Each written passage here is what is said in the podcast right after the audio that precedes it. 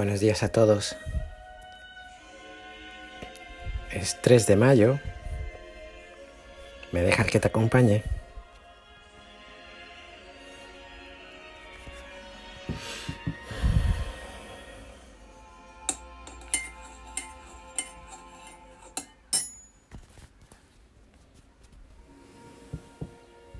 Llena eres de gracia. Inmediatamente y tras la invitación, el deseo, la inclinación, la iniciativa, viene la gracia. La gracia es la transformación del movimiento de Dios en sustantivo regalado. La palabra predicada, el mismo Cristo. La gracia es la realidad palpable, asequible y contenida del amor volcado, del amor desatado, del amor en sí mismo, libre y creador. No se concibe un amor sin gracia, una gracia que emana sin medida generosa, sugerente, de un amor incontenible, insondable, inagotable.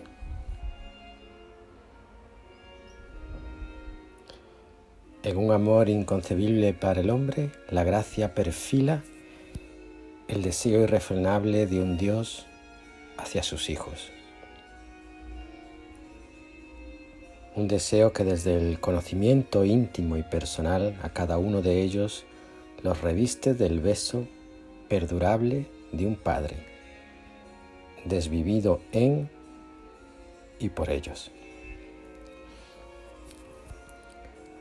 Los hijos de Dios, todos, todos los hombres hemos sido soñados, creados y amados desde, por y en Dios y con ello impregnados de ese amor irrefrenable que surge del diálogo continuo de un Dios trino que es creación, palabra y acción plasmadas en el hombre. Un hombre que en este mundo se presenta como testigo de creación y, deseo, de amor y libertad de un Dios que en él deja su huella indeleble. Quizás sea así como el hombre, tú, yo, todos nosotros, podamos estar abiertos a asumir una realidad que traspasa y va más allá de la simple corporeidad, de la simple finitud de esta vida terrenal la realidad de un Dios vivo aquí y ahora en cada uno de nosotros que curiosamente nos invita a asumir desde este mundo el alcance de esta realidad, la eternidad, la vida eterna, la vida verdadera, en la que la gracia se hace plena y nos lleva a ser copartícipes de la gloria de Dios. Quizás sea así como cada uno de nosotros podamos percibir la invitación de Cristo a reconocer la gracia del Padre en cada uno de nosotros. Quizás sea así como a través del seguimiento de Cristo cómo a través de la acción del Espíritu podamos mirar a cada uno de los hombres como esas vasijas de barro, no importantes por lo que puedan llegar a contener, que también, sino porque en sus formas y hechuras llevan la mano inconfundible del Padre, la gracia.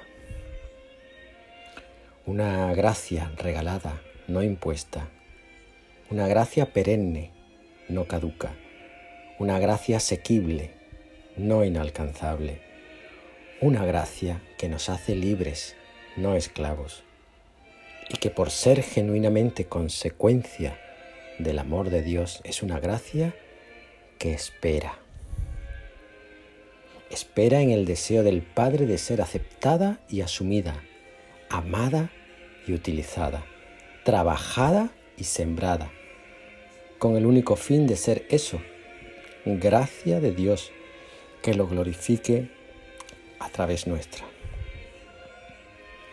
¿Qué más puede pedir un hijo que con su vida glorificara a un padre precisamente con aquello que el Padre rebosante de amor le obsequia?